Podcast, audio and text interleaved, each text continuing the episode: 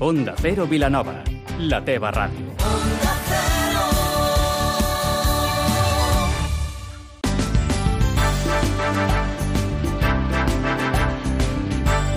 Más de uno Vilanova, amb Maria Gómez. Dia, setmana marcada per l'actualitat política que passa per la ronda de contactes que han començat ja els partits polítics. Els set regidors d'Esquerra Republicana i també els set del PSC a Vilanova fan que sigui indispensable arribar a acords per sumar-ne els 13 que donen la majoria del consistori. Empat també a Sitges amb els quatre regidors d'Esquerra Republicana i Junts per Sitges que hauran d'arribar a pactes per poder accedir a l'alcaldia. Mateixa tessitura en la que es troba Junts per Vilafranca, que tot i guanyar les eleccions amb set regidors, n'ha perdut un respecte al 2015. Pere Regull, que lidera la formació, haurà de plantejar-se si repeteix i pacta amb els socialistes o canvia i tanca l'aliança amb Esquerra. Els dos partits han aconseguit cinc regidors i Junts per Vilafranca aconseguiria així la majoria d'11. Al marge de les eleccions, avui parlem amb Mayra Dell, directora de la fira itinerant dedicada a bebès més importants de Catalunya. Ens referim a Expo Bebé. Avui és dimecres 29 de maig, amb Vicenç Armero al control tècnic. Comencem.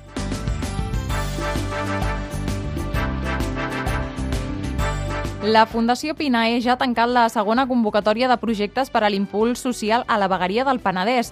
N'han rebut 37, dels quals la meitat són entitats noves. La Fundació Pinae vol donar suport a les persones en risc d'exclusió del seu entorn i amb aquesta convocatòria busquen afavorir precisament un major impuls social pel territori.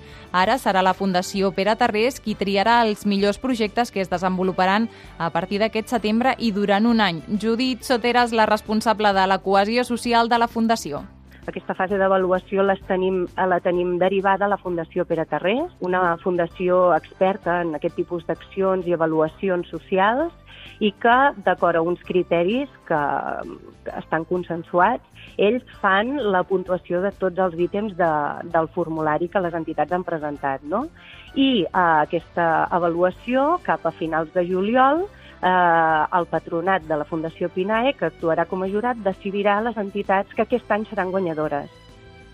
Més temes, parlem de música perquè Twinkle Brothers seran els caps de cartell del Festival Nou Arrigui 2019 que tindrà lloc al Parc de Ribarroges de Vilanova del 21 al 23 de juny. Es tracta del festival referència d'aquest gènere i en aquesta nova edició presenta una altra novetat. De forma excepcional, s'allargarà un dia més coincidint amb la rebetlla de Sant Joan. Enguany, el festival pensa en els més petits i organitza una jornada gratuïta per a tota la família perquè puguin gaudir dels petits Noua. S'ubicarà al Parc Gomà i Ferran de Vilanova el proper dissabte 22 de juny amb tallers i espectacles per a totes les edats. Torn ara per parlar dels més menuts. El 31 de maig comença Exponador fins al 2 de juny a Vilanova, la fira itinerant més important de Catalunya que està dedicada a l'embaràs, la infància i les noves famílies. Mayra Dell és la directora. Mayra, bon dia. Bon dia, Maria. Primer de tot, en què consisteix aquesta fira i, sobretot, eh, a qui va dirigida? Doncs mira, la, la fira és una fira eh, de bebès que va néixer arrel de, de la meva maternitat, ara ja fa 4 anys, i va dirigida a totes aquelles persones que es plantegen en un futur pròxim endinsar-se en, en l'aventura de, de ser pares per les que ja han començat el compte enrere, és a dir, embarassades i um, bueno, pares de mares que esperen un bebè i per aquelles que recentment han estrenat la maternitat o paternitat.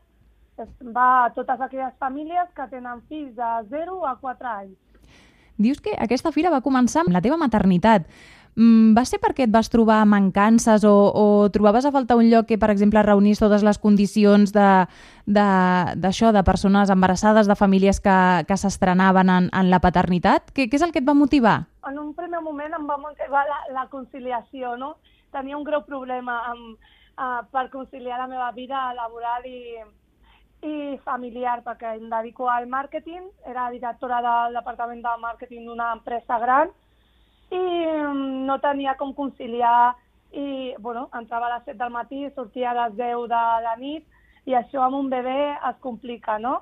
Llavors, bueno, eh, vaig visitar una fira de, de característiques similars i, i, bueno, i vaig pensar que aquest projecte doncs, era, es, es podia reforçar, era millorable i que podíem fer-ho a Vilanova de Geltrú, que de fet tenim la, la Rambla més llarga d'Europa.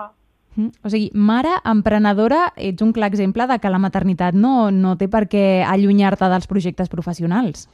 Bueno, de fet, és el, el missatge que nosaltres sempre donem a, des de les xarxes socials, no? que les porto jo, del que el fet de, de fer mare mai sigui un impediment ni, ni un impàs a la vida, no? que, que s'ha de, has de perseguir els teus somnis, has d'intentar fer-ho realitat i res és impossible.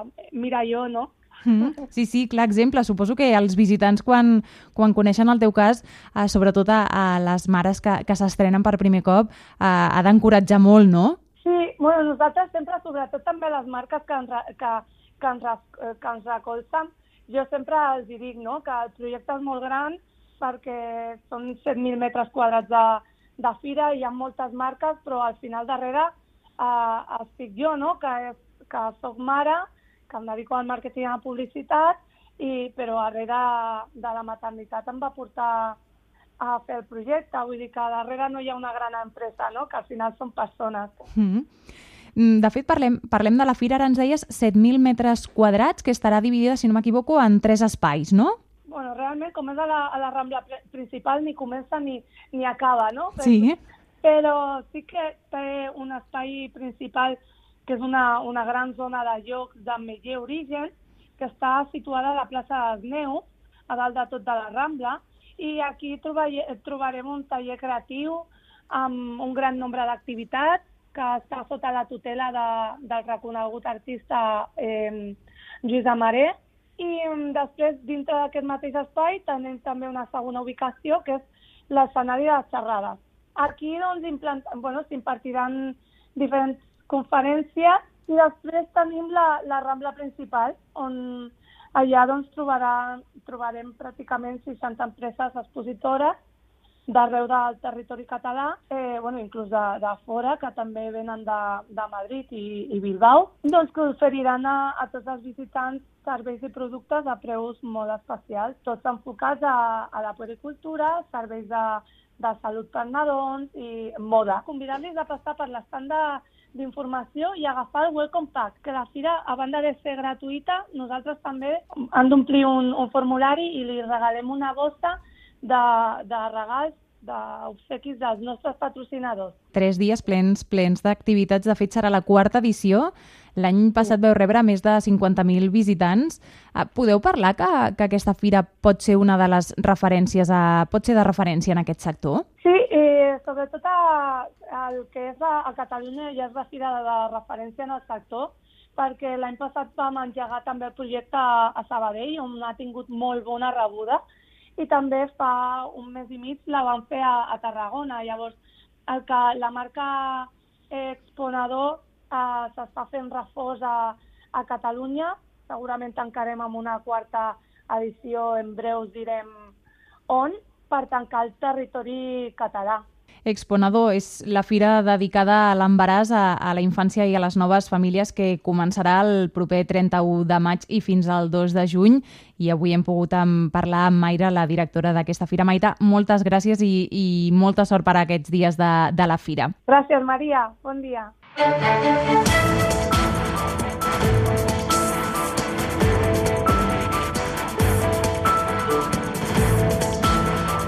I abans d'acabar moment per repassar l'agenda aquest matí a les 11 es presenta el cartell de la 52a edició del Festival Internacional de Cinema Fantàstic de Catalunya, que se celebrarà del 3 al 13 d'octubre a Sitges. Ho farà el director del festival, Àngel Sala, i enguany està dedicat al 40è aniversari de Mad Max de George Miller. Nosaltres ho deixem aquí. Poden continuar escoltant tota la informació a Mas de Uno en aquesta mateixa sintonia. Que passin un molt bon dia.